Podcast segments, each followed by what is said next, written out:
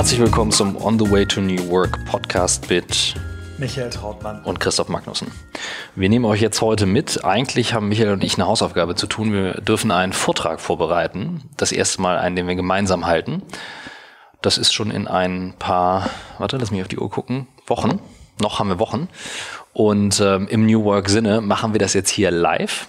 Und wir haben uns überlegt, ähm, damit es für jeden interessant wird, wie wir das erarbeiten, ackern wir die zehn Thesen aus den Dingen, die wir im letzten Jahr gelernt haben, mitgenommen haben, erfahren haben, hier auf und challengen uns gegenseitig, weil jeder von uns findet andere stärker und schwächer und ähm, genau, gibt doch mal ganz kurz einen Hintergrund, was wir hier gemacht haben und wie das ja, entstanden ist.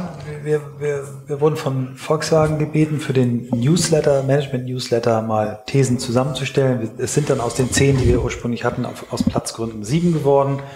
Wir fangen aber wieder bei den zehn an. Ähm, und wir haben im Prinzip das, was wir im letzten Jahr gelesen haben, gelernt haben, gepaart mit der Erfahrung, die wir in ja, schon vielen Jahren Unternehmertum ähm, und auch normales Arbeiten gesammelt haben, abgeglichen mit unseren Podcast-Gesprächen mhm. und haben daraus so zehn Thesen, von denen wir glauben, dass sie, dass sie irgendwie eine Gültigkeit haben. Wir fangen einfach mal an. Mhm. Die erste These, die wir damals hatten, war, äh, dass New Work für viele Menschen auch weniger arbeiten heißen wird ähm, und dass deshalb die Suche nach dem Sinn wichtiger wird. Mhm. Und, äh, Ausgangspunkt war, dass wir irgendwann mal gegoogelt haben ähm, nach New Work und Friedhof Bergmann gefunden haben, der als der Begründer der New Work Bewegung gilt, ein Österreicher, der in den USA forscht und lehrt, mhm. mittlerweile über 90 ist, aber immer noch so als der Godfather der Bewegung gilt. Und der hat damals schon in den 70ern prognostiziert, als er diesen Begriff New Work geprägt hat, dass wir in nicht allzu ferner Zukunft nur noch ein Drittel unserer Zeit für Erwerbsarbeit verwenden werden, ein weiteres Drittel, so hat das genannt, für Selbstversorgung, Hightech, Self-Providing und nachhaltigen Konsum, Smart Consumption verwenden. Und dass das verbleibende Drittel äh, dann für die Menschen, für die Themen zur Verfügung steht, die sie wirklich interessieren, äh, die sie wirklich motivieren und hinter denen sie einen tieferen, auch persönlicheren Sinn vermuten, ja, oder sich eben auch damit zu beschäftigen, diesen Sinn zu finden. Äh, ganz lustig, dass dann äh, Jack Ma, der Gründer und CEO von Alibaba, 2017 äh, auch mit der bahnbrechenden These kam, dass wir in 30 Jahren nur noch vier Stunden pro Tag arbeiten werden. Mhm. Ähm, wir kennen ja Leute, die Bücher schreiben, The Four-Hour Work Week. Also gibt es unterschiedliche Zahlen, aber ich glaube, das, was allen äh, gemeinsam ist, dass, ähm, dass diese streng äh, reglementierte, regulierte Arbeit, Arbeitszeit zurückgehen wird und dass durch das ja, durch die künstliche Intelligenz, durch das Thema eben auch einfach weniger Arbeit da ist, dass wir uns deswegen darauf einstellen müssen, weniger zu arbeiten. Ich würde es mal challengen. Ähm, also ich verstehe, ich verstehe die Punkte auch aus Technologiesicht. Was ich allerdings beobachte, es gibt natürlich noch wahnsinnig viele Berufe, wo das ganz, ganz schwer ist. Also nehme ich jetzt mal an, äh, ne, also jemand hat einen Beruf, wo es notwendig ist, zu bestimmten Zeiten auch da zu sein. Ne? Kann ich ja nicht sagen, ich komme heute zum Dienst oder nicht, wenn ich jetzt Krankenschwester oder ähnliches bin. Also ich, ich glaube, ich glaube, also was ich allerdings verstehe, ist, dass die Entscheidungsmöglichkeiten heute andere sind. Also ich habe mehr Freiheiten oder auch es vermischt sich anders. Also es wird, also dass, dass wir weniger arbeiten, wird gar nicht so wahrgenommen. Es fühlt sich einfach anders an. Ja. Also ich glaube, du, du, hast völlig recht, die, dass das jetzt das Modell wird, äh, nach dem äh, sieben, acht, neun Milliarden Menschen äh, leben und arbeiten werden, das glaube ich auch nicht. Es ist eher so, eine, so, ein, so ein, Leitbild, mhm. äh, was uns hilft oder was, was uns jedem hilft, der sich damit auseinandersetzt, mal zu gucken, wie sieht denn meine Zukunft aus? Wie entwickelt sich mein Beruf weiter? Und wenn ich mir in meiner Branche angucke, gibt es ja schon lange eine Tendenz, dass viele Leute auch mal Phasen haben, wo sie mhm. gerne frei arbeiten, eigenes Projekt zusätzlich verfolgen, ähm, das Freiarbeiten häufig dann nutzen, um Geld zu verdienen, nebenbei noch ein kleines Start-up äh, oder eine Musikerkarriere. Also ich, ich sehe diese Entwürfe schon seit einiger Zeit. Ich bin aber bei dir, dass in vielen Berufen das eben nicht stattfinden wird. Und es wird auch Berufe natürlich geben, die komplett wegfallen. Also dass, ähm, dass es eine idealisierte Durchschnittsbetrachtung ist, da bin ich bei dir. Eine Sache, die ich auf jeden Fall sehe, und das haben wir auch bei ganz vielen Podcast-Gästen gesehen, und das ist egal, wie alt die sind. Also ich denke jetzt an an Warren äh, Rustand, der nun, ich glaube, mittlerweile 75 ist, ähm, der ganz früh schon einen Sinn in seiner Arbeit gefunden hat und auf einmal ist das auch für ihn keine Arbeit mehr. Also für den existiert ja auch kein Stress, weil er einfach immer eigene Entscheidungen trifft. Der fühlt sich nie fremdgesteuert. Und ich beobachte, dass das definitiv stärker wird. Ich glaube deswegen, also, für, also aus meiner Erfahrung, für mich heißt es dann, also ich mache meinen Job, den mache ich gerne und das ist jetzt für mich kein Job, sondern ich brauche das, um meine Struktur zu haben, die Erfüllung zu haben, die Bestätigung zu bekommen und so weiter. Und wenn ich mich das fragen kann, bevor ich morgens losgehe und die Antwort ist, ich mache das und ich habe da Lust zu und ich freue mich drauf, dann ist das ein großes Geschenk. Und ich finde es schön, dass sich mehr Leute auf jeden Fall mit diesem mit dieser Frage auseinandersetzen als noch vor, vor einigen Jahren. Hm. Ich, ich möchte noch mal zwei andere Beispiele bringen aus unserem Podcast. Äh, Katharina Lilienthal, mhm. die ähm, ja Unternehmerin ist, 1500 äh, Menschunternehmen äh, als Familienvertreterin äh, führt, gleichzeitig aber äh, ihre Psychologiestudium fortsetzt und die dazu notwendige äh, Ausbildung weitermacht, das praktische, diese praktische Zeit und dann aber auch eine sehr motivierte Mutter ist und eigentlich drei, äh, drei große Themen hat, die sie miteinander äh, kombiniert. Ähm, oder so ein Ehepaar wie äh, Gesine und Jerry Haag, die sich für einen Wohnort entschieden haben, wo die Kinder äh, glücklich groß werden können, wo es warm ist, wo sie ihrer Leidenschaft, dem Kitesurfen, ja. Stand-up paddeln und äh, Wellenreiten nachgehen können und aber von dort aus fliegend in Europa ähm, Beratungsmandate, Aufsichtsratmandate machen, auch in Startups sich beteiligen. Also die Entwürfe werden immer vielfältiger und individueller. Ich glaube, das ist das, was ich aus dem Thema am meisten mitnehme und äh, das auch die größte Chance bietet. Kommen wir mal zum, zur These 2. Unternehmen mit einem starken Warum erleichtern den Mitarbeitern und Kunden die Orientierung. Ähm, ich schaue jetzt mal nicht auf das, was äh, wir in, der, in dem Newsletter geschrieben haben, sondern nimm es mal aus meiner eigenen Perspektive. Bei mir war es tatsächlich so, dass wir beide ja zusammengekommen sind, weil ich unter anderem eine Frage hatte, als ich damals auf der Konferenz war, wo ich mir in mein Tagebuch geschrieben habe, Michael ist auch da, frag ihn, ob er dir bei dem Why hilft. Und wie viele war ich inspiriert von dem Vortrag von Simon Sinek, der glaube ich mittlerweile auf 2009, 8, 9 zurückgeht. Ja, ungefähr 2009. Mhm. Ähm, Start with Why. Ganz schlimm, also wenn man ganz genau hinguckt, schlimm produzierter ja. Film, ganz niedriges Niveau, aber drittmeist geschauter, schautes Video und natürlich durch Buch und, und, und Folgeauftritte äh, auch. Also ja. in Must, Must Watch, ne? Mhm. Also wenn ich kenne Simon Sinek, Start with Why findet man auf TED sofort der im Prinzip sagt, dass das Why ist der Kern der Firma, dann kommt erst das Wie machen wir es, das How und dann das What drumherum. Mhm. Und ich habe damals gemerkt, wir sind gut unterwegs, aber es fehlt irgendwas. Und du hattest mich dann auf den Why-Trichter gebracht. Und tatsächlich hat sich seitdem einiges geändert. Also wir sind durch New York gelaufen. Ich habe erzählt von meinen eigenen Werten, was mich antreibt, das Thema Freiheit, was ja auch viel mit New Work bei mir gefühlt zu tun hat. Für mich war Technologie immer schon dazu da, um mich vom Schreibtisch zu befreien, mich von festen Zeiten zu befreien. Und ne, wir sitzen jetzt gerade in einem Workspace, äh, weil wir gerade hier waren. Und du sagtest dann, worauf geht's alles zurück? Und plötzlich sagtest du, bleib mal stehen und mach das ein Foto. Und dann stand da oben, äh, irgendwo in Soho war ein Laden, der über dem Eingang hatte Free People. Ähm, das haben wir, glaube ich, auch gepostet. Und dann hatte ich da drunter geschrieben, habe gesagt, schick mal rüber, drunter geschrieben, ähm, Free People ähm, From the old way of working by leveraging future technologies. Bam. Ja, und das fand ich bemerkenswert. Natürlich war das auch so ein Glückstreffer. Äh, wir haben das ja, das Format, was ich da mir ausgedacht hatte, war ja so Stunde arbeiten, halbe Stunde spazieren ja. gehen, inspirieren, wieder Stunde hinsetzen. Ähm, und das führt natürlich dazu, wenn du das Ganze so, so als Unterhaltung führst, wie wir auch unsere Podcast-Gespräche führen, dass du ganz anders sprichst, redest, als wenn wir in einem Workshop an einem Whiteboard stehen und ja. jetzt erzähl mal, wofür steht denn deine Firma? Und du hast eben aus jedem, aus jedem, aus jeder Pore hast du Freiheit äh, geschwitzt. Na, nun kenne ich dich auch schon ein bisschen länger und habe das ja auch erlebt. Auch wie du diese Entscheidung getroffen hast, mit mir nach New York zu fliegen, ähm, mal so eben drei, vier Tage vorher.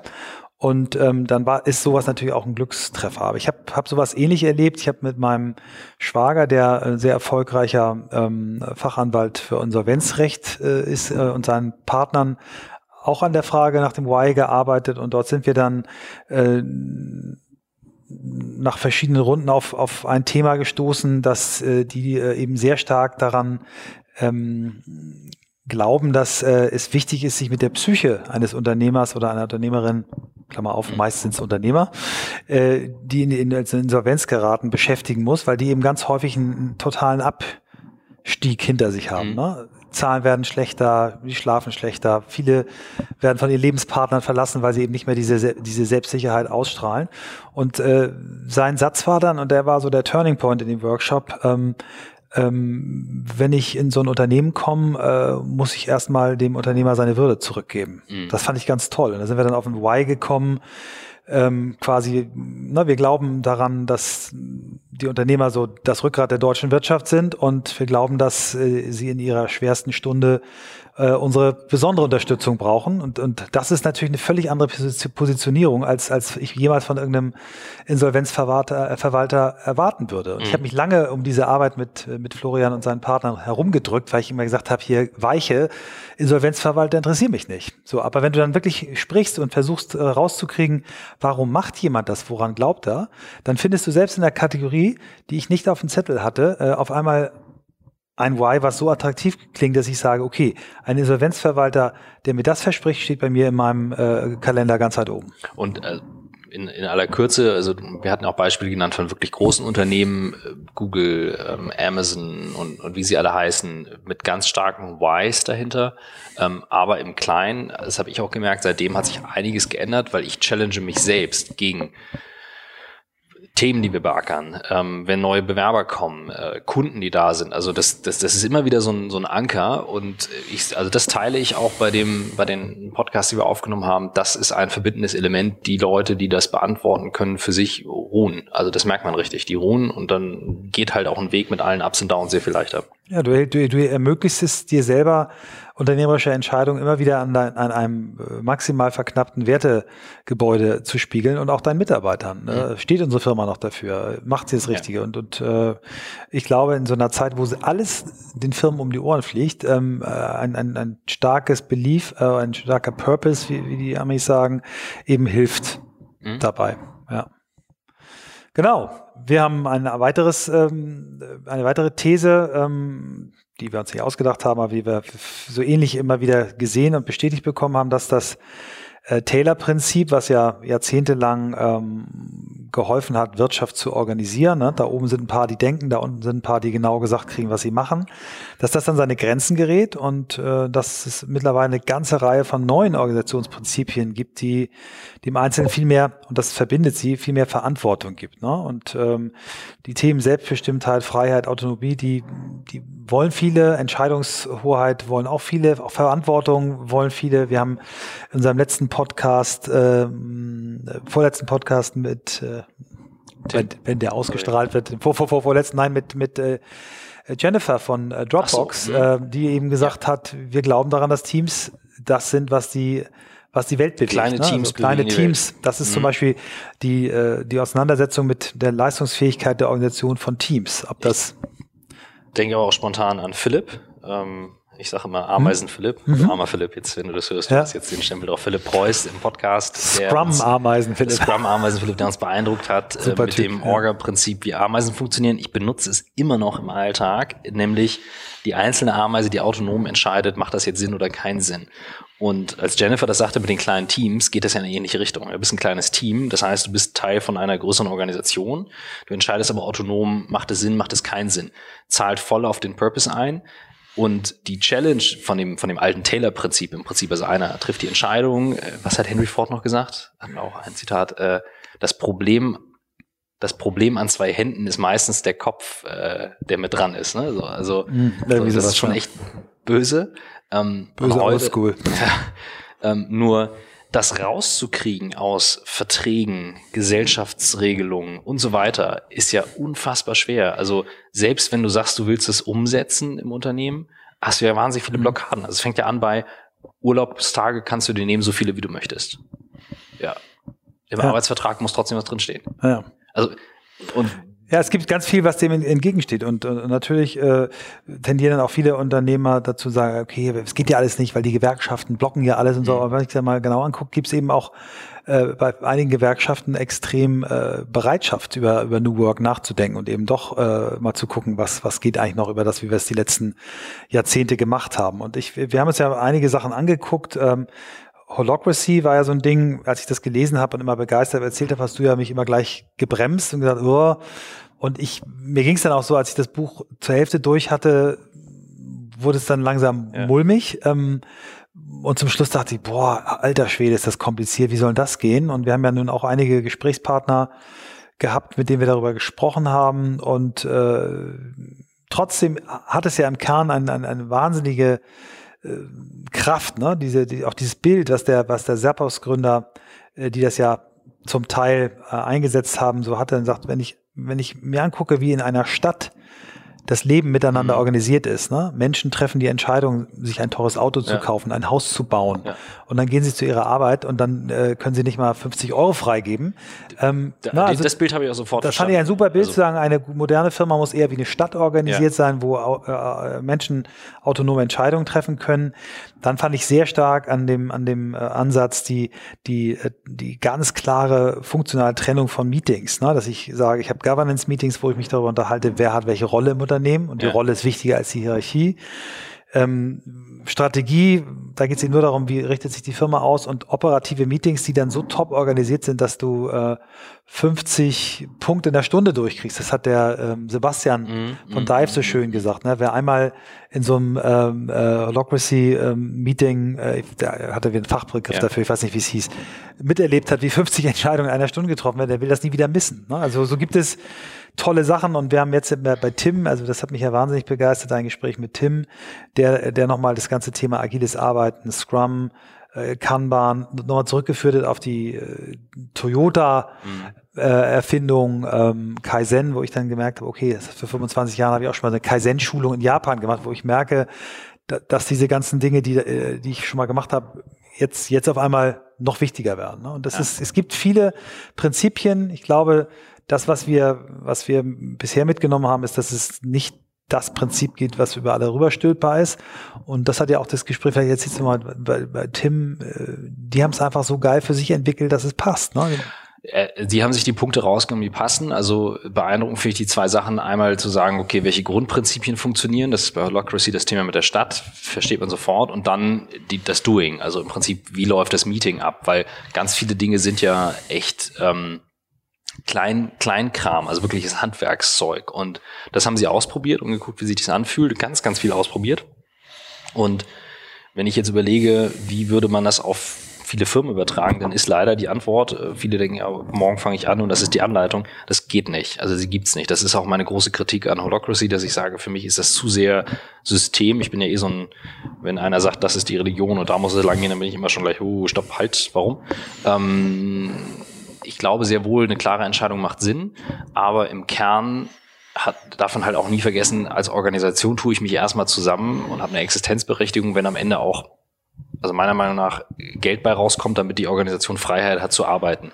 Wenn nachher das Orga-Prinzip zum Selbstzweck wird, oder New Work zum Selbstzweck wird, ist das nicht gesund. Das, das ist, sage ich ganz klar. Und nee. ähm, das war eher so mein, mein Kritikpunkt daran. Deswegen sage ich, Total es muss halt, es muss passen. Total und ich finde den, ich finde den Autonomiegedanken großartig. Also, dass du weißt, du hast kleine Einheiten, die in der Lage sind, auch Entscheidungen zu treffen.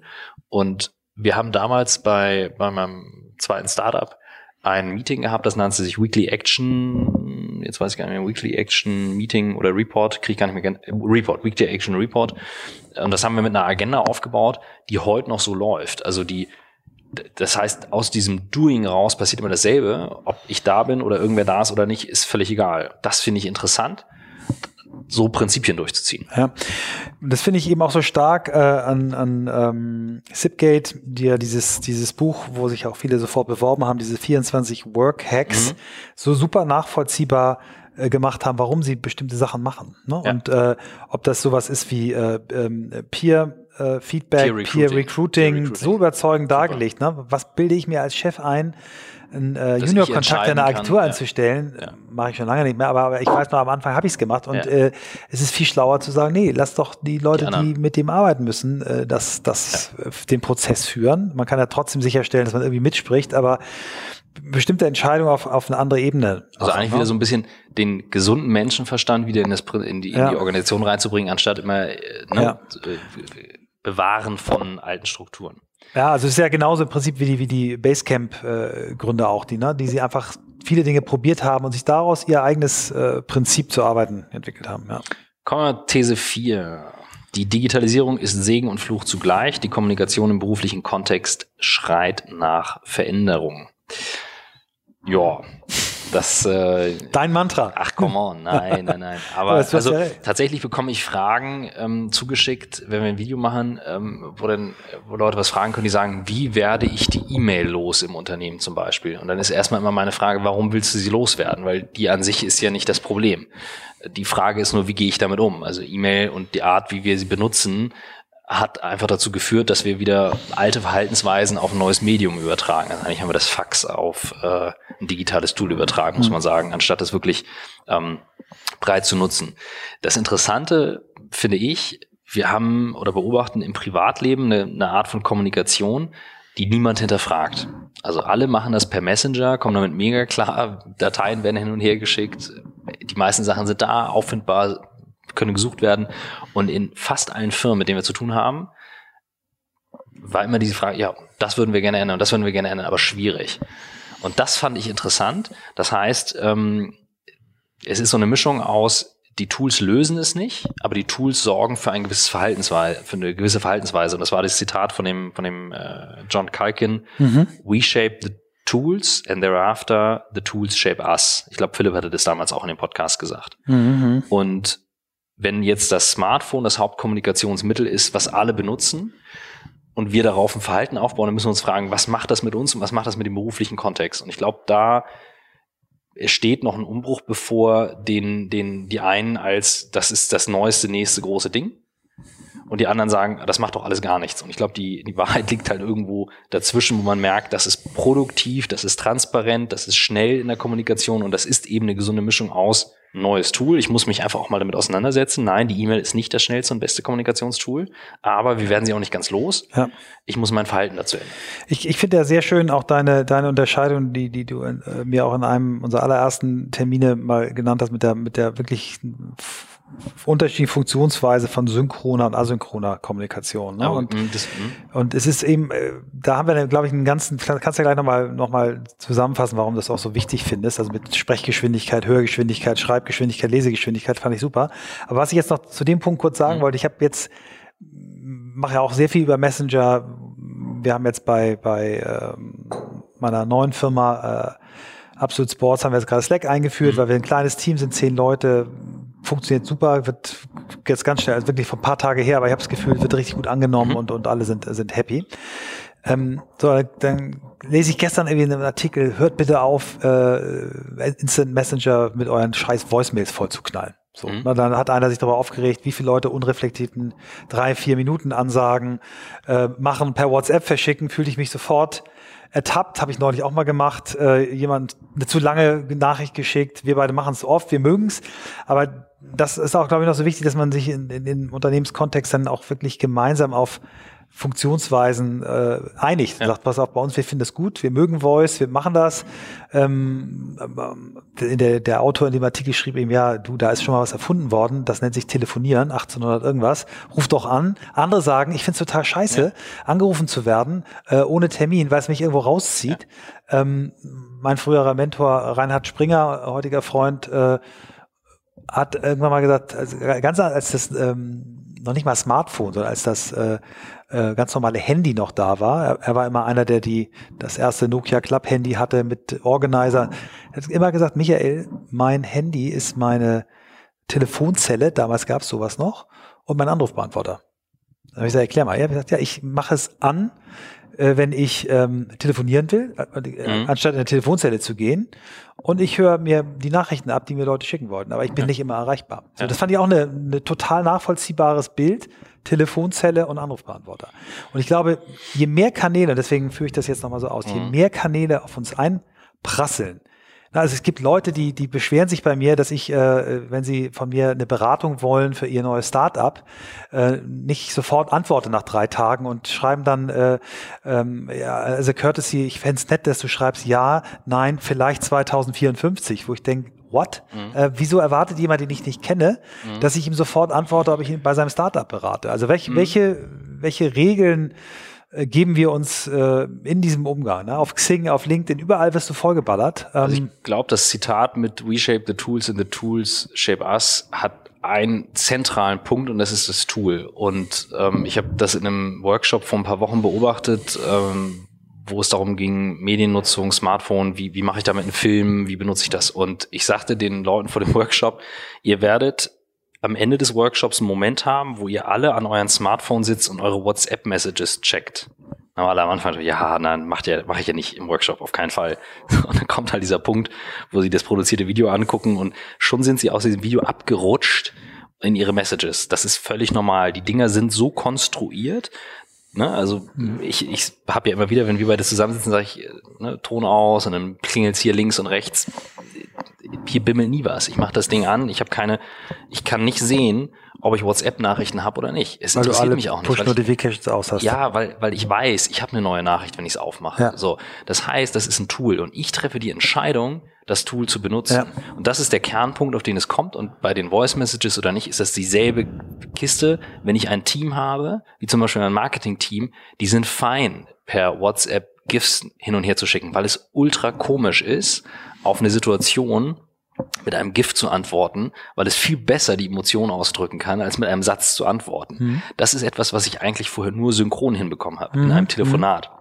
Das Telefonat holt aber immer jemanden aus der Arbeit raus. Es sei denn, beide nehmen sich halt Zeit. Und beide verabreden sich dazu. Und da ist Warren Russ dann wieder interessant, der damals, wenn du dich erinnerst, erklärt, uns erklärt hat, wie er das Prinzip, das Orga-Prinzip des Präsidenten gedreht hat. Bis dahin hat der Präsident ja ähnlich auch immer nur reagiert auf Anfragen. Erklär doch mal, welcher Präsident? Also Warren, der Warren, Staaten. Ja, okay, Entschuldigung.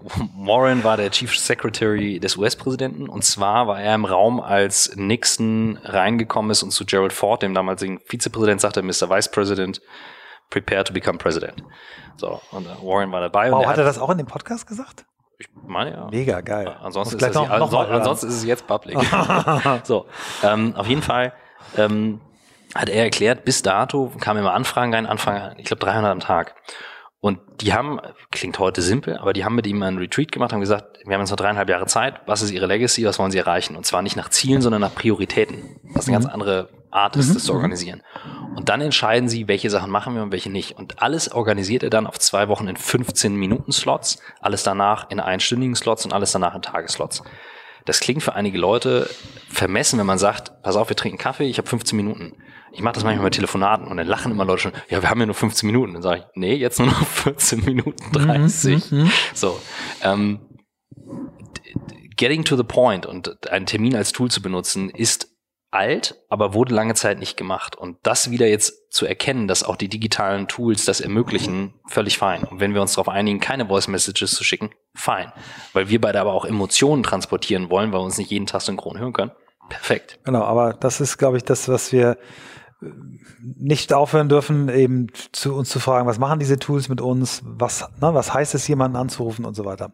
Das führt uns gleich zur nächsten These, always on oder warum wir wieder lernen müssen, uns zu konzentrieren.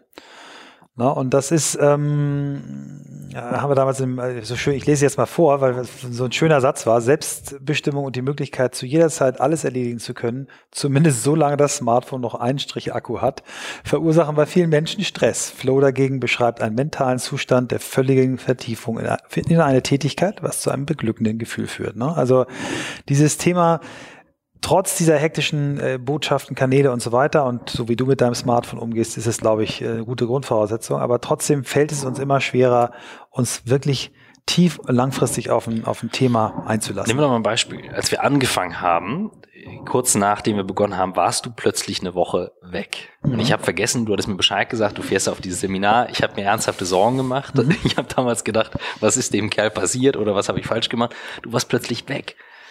Und das war für mich nicht möglich, dass du dein Smartphone eine Woche ausmachst. Das war damals ja. das Hoffmann-Seminar. Genau. Das war die Woche. Mhm. Acht Tage, ja. Und äh, das Schöne ist, wie, wie, wie schnell es dir leicht fällt, es auszulassen. Und ähm, das, was mir aber äh, am meisten die Augen geöffnet hat, natürlich dieses Seminar und diese, diese ist auch ein Podcast. acht Tage, genau, haben wir auch einen Podcast dazu, acht Tage sich nur mit sich selbst ähm, und einigen wenigen anderen Menschen auseinanderzusetzen und nichts von außen aufzunehmen und wie viel Kraft das entfalten kann, wie viel Tiefgang das entfalten kann, äh, wie viel Trauer, Freude, äh, also unfassbar viele Gefühle. Aber das, äh, wo es mich äh, noch, also sagen wir, intellektuell gepackt hat, also da hat es mich emotional gepackt, aber intellektuell gepackt hat es mich äh, bei dem Buch äh, Deep Work mhm. von Cal Newport, der, der ein äh, Professor äh, für Informatik ist und eben selber sagt, er arbeitet kürzer als alle anderen, veröffentlicht aber mehr äh, als alle anderen und ist eben äh, in der Lage, sich immer wieder stundenweise sowas von abzuseilen, ähm, dass er wirklich tiefste Konzentration hat. Gibt auch Anleitungen dafür und, und das müssen wir alle wieder lernen. Und äh, wenn ich jetzt immer diese unsäglichen Diskussionen, ist jetzt das Großraumbüro gut oder schlecht, brauchen wir Einzelbüros, ähm, da werden immer sehr viele Dinge miteinander ver vermischt. Und er hat eben die These, ähm, ja, du brauchst den Austausch, das sich sehen und auch mal schnell besprechen können, mhm. aber du brauchst genauso diese absoluten Rückzugsmöglichkeiten, ähm, um ganz tief zu arbeiten. Wir haben ja dieses, dieses äh, äh, Building, wie heißt es mal, 20? Building 20. Building 20 am MIT, ähm, wo es wo es wirklich, äh, da kommen wir später noch drauf, wenn es auf die Umge Umgebung geht, äh, wo diese Begegnungen, diese flüchtigen Begegnungen mhm. äh, mit unterschiedlichen Fakultäten dazu geführt hat, dass ganz tolle Innovationen rausgekommen sind. Aber du kannst nicht den ganzen Tag so rumhampeln, sondern du brauchst den Rückzug. Also wir haben, wir haben bei ähm ich glaube, glaub, bei, bei dem ersten Startup, was wir gemacht haben, ein Workshop-Format gehabt. Und das haben wir heute noch äh, für einige Kunden, das weiß ich, das machen wir für neue Mitarbeiter, das nennt sich Stay Focused. Und da geht es nur darum, dass es, äh, viele sagen mir, das Selbstorganisation lernen. Und ich sage mir, nein, es ist Fokus zu lernen und zu verstehen. Also es gibt, ich glaube, die erste halbe Stunde geht äh, nach wie vor über die Grundlagen von, was macht Dopamin, also der Neurotransmitter Dopamin im Hirn, wann wird er ausgelöst, wie ist es bei Suchtpatienten. Und tatsächlich ist es so, dass Smartphones, das wissen viele, die, dieselben Suchtformate auslösen, äh, wie wenn ich Alkoholiker bin und, und das plötzlich weglasse. Und dieses Muster ist immer da. Also Beispiel ist Zucker, was wir ganz früh als Kind äh, natürlich mit der Muttermilch mitbekommen. Das heißt, im, im, Hirn wird dieses Muster abgespeichert und es wird dann mal wieder ausgelöst. Und jedes Mal, wenn eine Nachricht reinkommt, können wir es gar nicht verhindern. Es wird wieder ausgelöst. Das heißt, es ist reiner Selbstschutz. Und tatsächlich sehe ich das ganz deutlich beim Arbeiten. Viele, die sagen, oh, jetzt haben wir noch mehr Kanäle, noch mehr Messages. Dann sage ich, get ready, das werden noch mehr. Das werden garantiert noch mehr. Und äh, auch alle künstliche Intelligenz wird nicht dazu führen, dass wir hier in weißen Räumen sitzen und äh, die, die, die, äh, äh, die nette künstliche Assistentin oder Assistent dann sagt, ja, so, so müsst ihr jetzt arbeiten, sondern ich muss in der Lage sein, umzuschalten zwischen diesen Modi, Focus oder Fight. Wo will ich jetzt gerade rein? Hm. Und wenn ich das nicht kann, bin ich irgendwann verloren. Mhm. Das sehe ich ganz, ganz deutlich, weil mhm. bei aller Remote Work, New Work und was auch immer, wenn ich das nicht schaffe, werde ich immer wieder distracted mhm. von Ablenkung. Ich kann das absolut na äh, nachvollziehen. Ich habe äh, ja vor zwei Monaten diesen, diesen Fahrradunfall gehabt und vorher einen, einen wirklich einen ganz tollen Rhythmus gehabt, morgens 5 Uhr mhm. aufstehen, meditieren, Sport machen, dann eine Stunde tief konzentriert arbeiten dann meiner Frau den Tee bringen und so weiter. Kennst du die Geschichte? Habe ich dir oft genug erzählt. Und jetzt, nachdem ich wieder äh, reingekommen bin, habe ich wieder alte Unsitten. Ne? Morgens erstmal in die Mails gucken, ah, gucken, was hat denn der Post von gestern für, für Likes gekriegt. Dann bist du sofort wieder irgendwie abgelenkt und bist in einem, in einem schlechten Mut, wenn du von außen quasi beeinflusst wirst. Und dieses, ich habe es heute Morgen das erste Mal wieder seit Wochen mhm. so gemacht. Ich habe mir jetzt vorher zwei Sachen vorgenommen, die ich in dieser einen Stunde schaffen möchte. Und du gehst einfach völlig anders in den Tag, wenn du erstmal selbstbestimmt äh, tief konzentriert, das muss nicht lange sein, es kann zehn Minuten, Viertelstunde, es kann auch eine Mail sein, aber eine, von der du dir vor, oder bei der du dir vorgenommen hast, ich will jetzt diese Mail aus dem und dem Grund schicken an den und den und nicht, weil jemand anders dir eine geschickt hat und du irgendwie darauf antwortest. Also deswegen Fokus und äh, Fight ähm, finde ich ein schönes, schönes Bild dafür.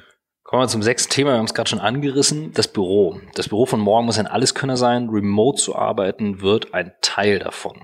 Und ähm, du hattest das Building 20 eben gerade schon erwähnt, das ist, äh, habe ich von dir gelernt damals, ich versuche es richtig nochmal zusammenzufassen, das ist durch Zufall entstanden am MIT im Zweiten Weltkrieg, als sie Platzmangel hatten.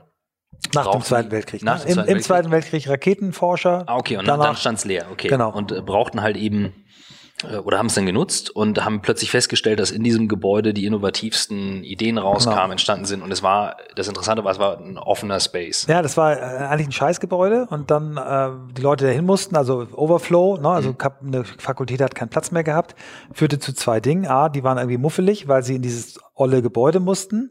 B, sie waren auf einmal mit ganz verschiedenen anderen Disziplinen zusammen. Und dann haben die dann irgendwie gemeutert und haben gesagt, das ist aber doof hier. Und dann durften die die Wände einreißen, durften es irgendwie gestalten, wie sie wollten. Und dann hat diese Mischung aus offene Wände und verschiedenste Fakultäten diese mhm. Begegnung gebracht. Da gibt es auch verschiedene Studien dazu, die das belegen. Und das hat dann zu, ähm, zu echten Innovationen ähm, äh, geführt. Da wurde das erste Videospiel programmiert, wichtige Erfindungen im, im Bereich Hochgeschwindigkeitsfotografie, äh, mhm. dann die physikalischen Grundlagen, Mikrowelle, die Boss, äh, äh, Bose Corporation wurde mhm. da gegründet, äh, die, die Hackerbewegung soll da ihren Ursprung gehabt haben und so weiter. Und ähm, das ist ähm, ne, der Effekt, den du eben dadurch hast. Klar, trotzdem brauchst du, brauchen Menschen Rückzug. Ne? Den ganzen Tag nur offen sitzen, laut, ähm, geht auch nicht. Wir hatten ja die, die Chance, ähm, Matthias Döpfner im Podcast zu haben und die bauen ja, und wir waren dann danach zu Besuch ähm, an deren neuen Gebäude und durften an der Diskussion intern teilnehmen, äh, New Work, was heißt das für das neue Büro, wie soll man es nutzen? Und ein Punkt, über den wir auch diskutiert haben, das ist so eine These, wenn wir jetzt die Tools uns anschauen, was du vorhin auch sagtest, asynchron, synchron, asynchrones Kommunikationstool ist die E-Mail, eine Message, ich schicke die hin und her, ganz viel bei Remote Work. Aber je synchroner ich werde, kommen Sachen wie Meetings, Zusammensitzen und so weiter. Und wir haben so eine Grundregel und die haben wir auch an dem Podcast immer wieder beobachtet. Bei emotionalen Themen sitzen die Leute zusammen. Also emotionale Themen, die sinnvoll gelöst werden, sind äh, Feedback-Meetings. Auch bei, bei Tim Moyes von, von Zipgate ähm, gibt es ein ganz klares Feedback-Meeting-Format und einen eigenen Raum dafür. Das heißt hochsynchrone Formate. Selbst wenn ich also eine Remote Office Policy habe oder eine No Office Policy, wie jetzt in meinem Fall, brauche ich Bürofläche oder Fläche, in der ich mich treffen kann. So, wir sind jetzt gerade hier in einem Workspace, wir haben jetzt gerade einen Meetingraum gemietet, hatten gerade was gegessen, könnten auch an irgendwie einen Arbeitsplatz gehen. Das denke ich auch wird normal. Das wissen auch viele schon, da bauen auch viele schon. Ich, also ich sehe und beobachte auch bei einigen Podcast-Gästen, die da schon weiter sind, wenn das Büro zum Tool wird, dann entfaltet es da, und wenn die Leute lernen, das Tool zu benutzen, dann entfaltet es das, was es ist, nämlich nicht mehr einfach ah, der war noch nicht im neuen im Büro oder du musst anwesend sein, weil das ist, das ist ja so dermaßen äh, veraltet von der Denke her. Was macht das für einen Sinn? Es kann aber durchaus Sinn machen, dass ich mich heute mit meinem Team treffen muss, also treffe ich mich dort, weil das halt unser Büro mhm. ist. Why not? Also das, ist, das challenge ich jetzt nochmal. Mhm. Ähm, äh, wir haben ja so Bewegung gesehen, als die, äh, wie heißt Marissa Meyer mhm. zu Yahoo gekommen ist und das abgeschafft hat, ne? Mhm. Die, das Remote Working. Dann ähm, Tim bei Zipgate, wo du denkst, mhm. die machen alles, was cool und modern ist. Aber nicht remote. Kein Remote, ja. weil er sagt, passt bei uns nicht. Äh, also da, da ist, glaube ich, noch, äh, sind wir noch ganz am Anfang. Also ich glaube persönlich daran, dass diese, diese Ortsveränderungen total Sinn machen. Ich glaube, es ist auch ein Teil von, von Starbucks Erfolg, die das ja auch irgendwie The Third Place nennen. Ne? Das ja. ist ja ihr, ihr, ihr Markenraum, den sie so quasi verteidigen und sagen, wenn du nicht zu Hause bist, und nicht an deinem Arbeitsplatz ist, dann so ist sei, sei, bei uns. So. Also ich habe es mit Tim, ja, ich habe es mit Tim auch besprochen und und habe das natürlich. Ich krieg dann, sobald sowas passiert, äh, neulich war das dann irgendwie IBM oder sowas. Ich krieg dann immer irgendwie 100 Nachrichten von allen, die dann sofort schicken. Guck mal, die machen, die schaffen das jetzt ab. Mhm. Und dann ist kommt für mich wieder genau der Punkt. Ja, das ist genau das gleiche wie, äh, und dann wurden die Blackberries doch abgeschafft und iPhones eingeführt oder Rechner eingeführt. Das Problem ist, in ganz vielen Firmen, ich schere pauschal alles über einen Kamm. Ja, das ist so, äh, ein Prozent haben hochvertrauliche Forschungsdaten, deswegen müssen alle Mitarbeiter mit VPN arbeiten und sich über fünf Stufen einverschlüsselt einwählen. Und wenn ich nicht, wenn ich nicht meinen Mitarbeiter dazu befähige zu entscheiden, ist das sinnvoll, heute da zu sein, dann muss ich dem für eine gewisse Phase vielleicht, wie Marissa Meyer das am Anfang gemacht hat, die jetzt nicht unbedingt das beste Be also Erfolgsbeispiel ist, aber das hat andere Gründe. Nur, es kann durchaus sinnvoll sein, das erstmal wieder zurückzufahren und zu sagen, kommt alle wieder zurück ins Büro, wir brauchen das. Man kann es halt auch anders tun, als zu sagen, ja. ihr müsst alle wieder zurück ins Büro kommen. Nein, aber ich sage, ich, ich glaube ja ganz stark daran. Ich glaube, mhm. wir haben auch äh, so Dinge probiert, haben gesagt, okay, Kernarbeitszeit äh, 10 bis 4, nur da dürfen Meetings stattfinden. Ich finde, da gibt's ganz viele auch, sagen wir, sehr ja. niedrigschwellige Testläufe, die man machen kann. Ich fand jetzt sehr stark in der aktuellen Brand 1 im Vorwort von der Gabriele Fischer, die dann irgendwie sagte, ja, warum, warum kann man nicht mit seinem Chef vereinbaren? Ich sitze morgens äh, um sieben nicht im Stau, mhm. sondern ich arbeite von äh, acht bis zehn zu Hause und komme um zehn. Also Verkehr auch äh, mit in die Betrachtung einzunehmen. Ne? Also ich, ich glaube, okay. was ich sage, was er einfach nur sagen will, es ist, es ist nicht trivial. Ja. Ähm, das muss organisiert werden. Was hat das für, na, auf, auf der anderen Seite hast du, hast du einen Trend zu kollaborativen Arbeitsstrukturen, wie geht Collaboration, na, aber ich glaube eben, es geht. Und wenn du dir selber die, die, die Deep Work Phasen besser zu Hause machen kannst, weil du eben nur, nur einen offenen Arbeitsplatz hast, why not? Aber wenn ich eben verstanden habe, Büro ist ein Tool, Tool genau. ich muss dieses Tool meinen Leuten beibringen, dann funktioniert's. Ne? Ja. Das, das ist für mich so der, der, der Killerpunkt. Ja, genau. Ja, wir haben uns jetzt doch an die, an die verkürzte Version gehalten, sind jetzt bei, bei, bei These 7, aber äh, lass mal ruhig, äh, wir kommen dann auf die fehlenden noch, noch gleich zu sprechen, wir nehmen wir erstmal mhm. diese 7 durch. Ähm, das ist jetzt, äh, wo dann wieder sofort jemand sagt, na, das ist ja toll, dass ihr das jetzt auch noch gesagt habt. Künstliche Intelligenz wird die Art zu arbeiten so verändern, wie die industrielle Revolution, die unser Vorfahren. So haben wir es aufgeschrieben. Und ähm, ich challenge das jetzt. Genau. Weil du bist ja nach deinem Valley-Trip äh, kamst du mit dem mit der These Visa wieder. Ähm, wir haben beide mit dem Thema auch durchaus zu tun, weil wir damit verbandelt sind, aber für dich war das Thema plötzlich da. Also wahrgenommen habe ich es, du kamst wieder und sagtest, ja, das wird ein Riesenthema. Und ich würde jetzt gerne nochmal wissen, warum bist du aus dem Valley wiedergekommen und hast das Gefühl gehabt, bumm, ich habe es verstanden, das wird ein Riesenthema. Ähm, also wir haben dort in, in, eigentlich in den letzten beiden Jahren. Äh, wir haben Ray Kurzweil äh, kennengelernt, wir haben äh, in diesem Jahr Singularity äh, Fakultätsmitglieder kennengelernt, aber wir haben eben auch an den ganz normalen Kernprodukten äh, von Google gesehen, äh, was heute schon alles geht. Ne? Und ob das jetzt ähm, im Bereich äh, Computer spielt äh, schwierige Brettspiele äh, gegen Weltmeister, wie die sich in aller kürzester Zeit Regeln selbst beibringen oder wenn man ihnen die Regeln beibringt, durch das Spielen gegeneinander es hinkriegen, dass nie, niemals wieder ein Mensch gegen diese Maschine gewinnen wird.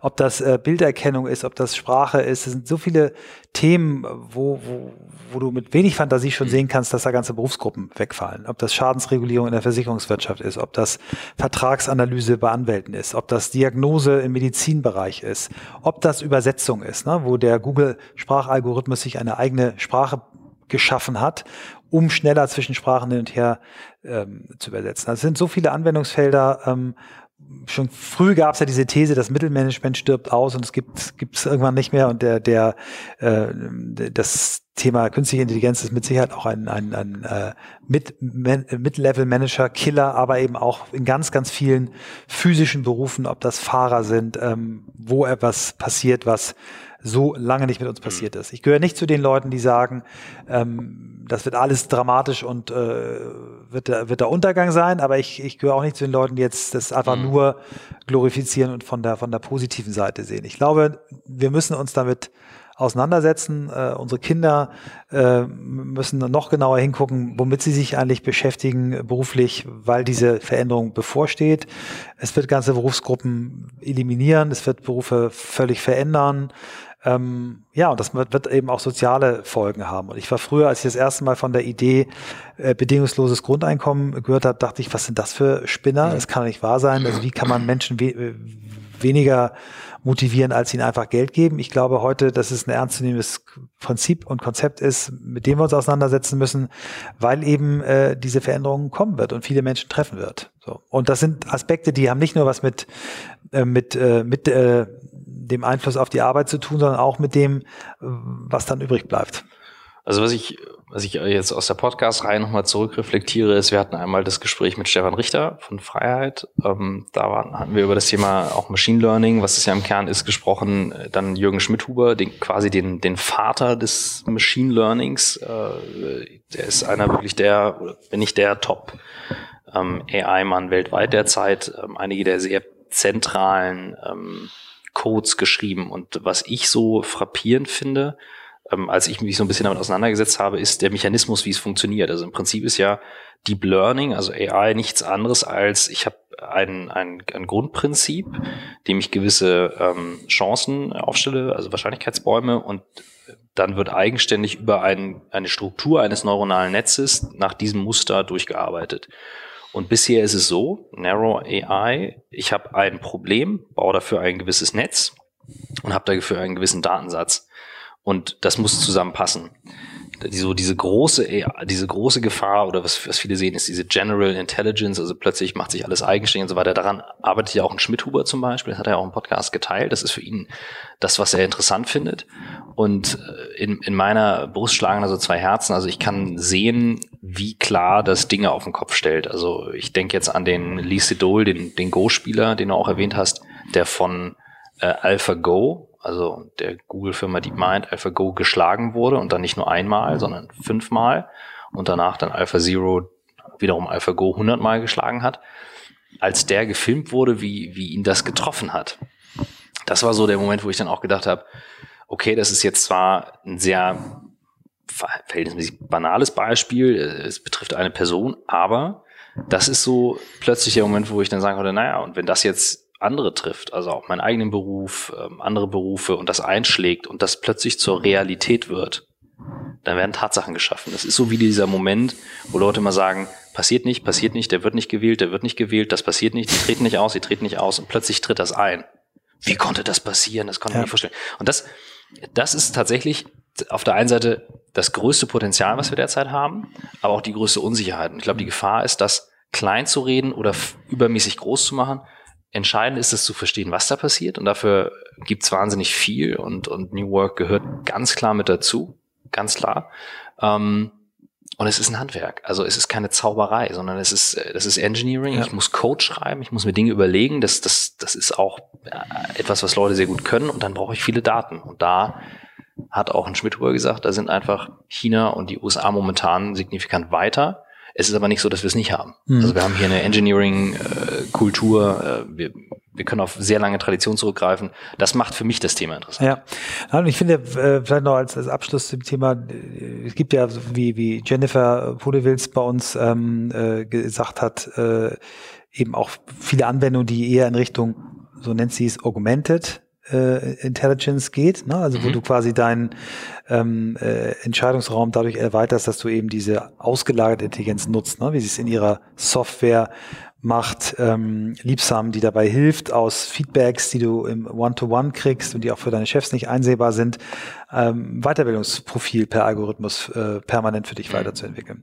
Wir hatten noch ein paar, genau, wir hatten ein paar, haben wir eigentlich schon mit abgehandelt. Hier hatten wir also in der Langversion mit den zehn Thesen hatten wir noch die, die, die separate Sinnsuche These. Genau, äh, äh, am Anfang steht die Suche nach dem Sinn, was genau möchte ich mit meiner Arbeit bewirken. Das haben wir, glaube ich, ganz gut in dem, in dem mhm. Purpose-Teil schon abgearbeitet.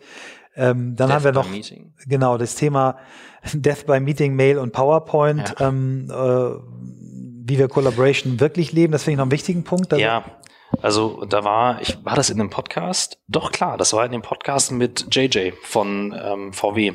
Der hat auch von dem Meeting-Format von Amazon erzählt. Ja. Und auch Jerry und Gesine. Mhm. Und ähm, das, das, also ich kann auf jeden Fall sagen, das hat ganz tief bei mir was ausgelöst, nämlich ähm, ähm er erzählte damals, äh, er hat es im Detail dann beschrieben, dass zum Beispiel auch bei Amazon, also die haben einfach erkannt, das effektivste Format ist nicht eine Präsentation, sondern gelesen mhm. und die ersten 15 Minuten, glaube ich, des Meetings ja. sind dann zum Lesen vorbereitet. Mhm. Das heißt, dadurch, dass ich schneller im Lesen bin als im Sprechen, kann ich eigentlich erstmal die Informationen aufnehmen, die jemand anderes schon mal sauber durchdacht hat und bin dann viel effektiver. Und tatsächlich ist so etwas wie AWS aus so einem Meeting entstanden, aus einem Six-Pager-Meeting und nicht aus irgendwie einer Laune heraus. Und das fand ich interessant, weil es auch das, was Warren wiederum gesagt hat. AWS muss noch mal kurz erklären. Achso, Entschuldigung, äh, Amazon Web Services, also genau, wirklich der Ertragsbringer mhm. von, von, von Amazon. Und auch das, was Warren sagte, der sagte, als CEO ist deine Aufgabe zu denken.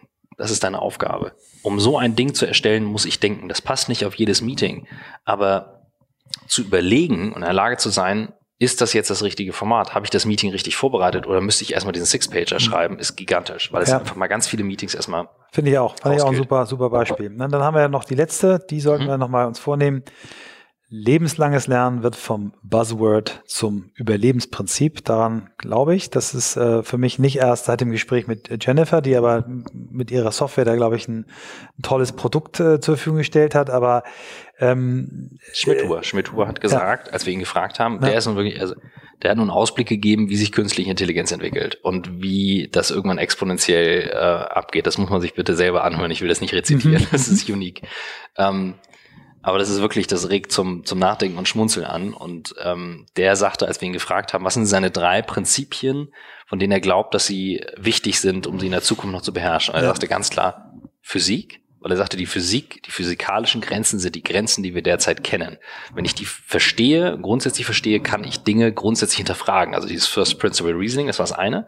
Dann sagte er Social Skills. Mhm wo er dann auch schmunzeln sagte, das gibt er seinen beiden Töchtern mit äh, und meinte er so, ne, das, das fand ich mhm. großartig. Mhm. und das dritte war dann eben Learn to Learn. Also ja. wie lerne ich richtig und immer wieder.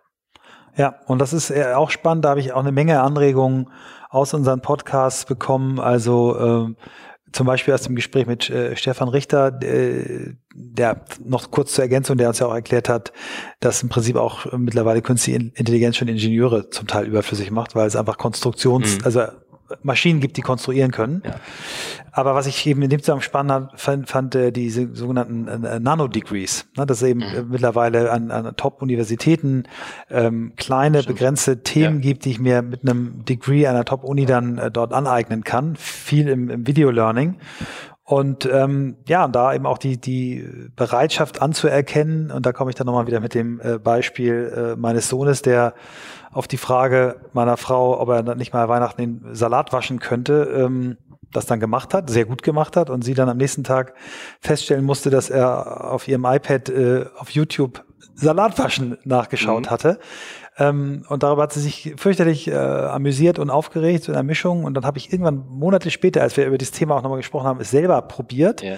und war begeistert. Das war der erste Salat, der nicht sandig schmeckte bei mir, weil diese Anleitung einfach geil war. Und akzeptieren, dass Lernen heute anders ja. geht, für viele anders geht. Ne? Es gibt Menschen, die lernen gut im Lesen, manche hören gut, manche müssen sprechen, mhm. manche brauchen es filmisch. Es gibt Leute, die äh, YouTube-Filme auf 1,6-facher mhm. Geschwindigkeit anhören, um äh, sich anzuschauen. Also diese Bereitschaft, unser Lernen auch zu hinterfragen, weg vom Auswendiglernen äh, hin zum äh, sich erarbeiten. Also das ist mit Sicherheit ein großes in, Feld. in dem Microsoft Podcast äh, Martin hat er erwähnt, Microsoft möchte von einer wissenden zu einer lernenden Organisation werden. Und es klingt so leicht gesagt. Im Kern ist es aber tatsächlich, wenn man jetzt auch bedenkt, dass künstliche Intelligenz im Unterschied zum Code schreiben ja Lernen ist. Also eigentlich ist eine echte KI näher an einem Kind was etwas beigebracht bekommt durch Lernen, als an dem, was wir als Maschinen entwickeln kennt. Also ja. wir bauen einfach eine grundlegende Maschine und die muss dann lernen.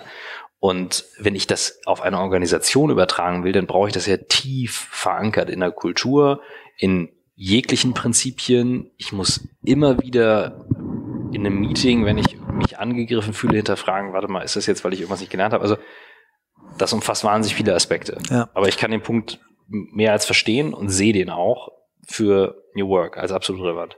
Ich finde wunderschön dieses äh, Bild, was du eben noch aufgemacht hast von dem Kind, wie das Kind lernt. Mhm. Und wenn wir uns davon inspirieren lassen, wie Kinder immer wieder aufstehen, äh, um zu laufen, ähm, äh, vom Fahrrad fallen, wieder raufsteigen, diese Begeisterungsfähigkeit, klar auch mal mit ein bisschen Ge Ge Geheul zwischendurch, aber diese Begeisterungsfähigkeit, neue Dinge zu entdecken äh, und wie wir sie ihnen dann in der Schule wieder ausprügeln, ähm, wenn wir das schaffen, ähm, wäre auch viel gewonnen. Und hinter dem Kind würdest du niemals hinterherlaufen und sagen, also Magnus, so läuft man nicht. Also mhm. ganz ehrlich, das funktioniert nicht. Dann würdest du immer sagen, Applaus, Applaus und jetzt noch eine Runde. Ja. Jo. Was Lass machen wir jetzt damit? Was machen wir damit? So, jetzt habt ihr, habt ihr hier 53 Minuten. Spielen wir das aus? Ähm, 53 Minuten gefolgt. Ähm, ich habe jetzt tatsächlich eben so Richtung Ende völlig vergessen, dass wir das aufzeichnen. Die Idee ist, ähm, also A sind das Sachen, die wir so aus, als, als Essenz für uns rausgenommen haben. Ich fände spannend mal zu hören, was sind eure Themen, die ihr ja. noch mitgenommen habt. Ergänzt die bitte gerne rein. Also Das finde ich super. Ähm, lasst uns da gerne drüber diskutieren. Und auch, auch vielleicht Fragen. Fragen, ja, die jetzt nach einem Jahr aufgetaucht sind. Ich ja. glaube, wenn wir das jetzt ausstrahlen, ist das, glaube ich, am 30.04. Das ist genau der eine Tag vor unserem Start. Wir haben ja letztes Jahr am 1. Mai angefangen. Stimmt. Ähm, dann wäre das mal so ein schönes Fazit zu gucken, was haben unsere tollen Hörer, die uns schon viel geschrieben haben. Ja. Ähm, äh, aber was haben die mitgenommen? Ja, Finde ich gut. Also die zwei Fragen, was habt ihr mitgenommen? Was waren eure besten Learnings und ja. was sind Fragen, die, die ja. ihr habt, die und was fehlt treiben und dann lasst uns, ja, was fehlt und dann lasst genau. uns das weiter diskutieren. Ja. Danke, dass ihr dabei seid. Tschüss.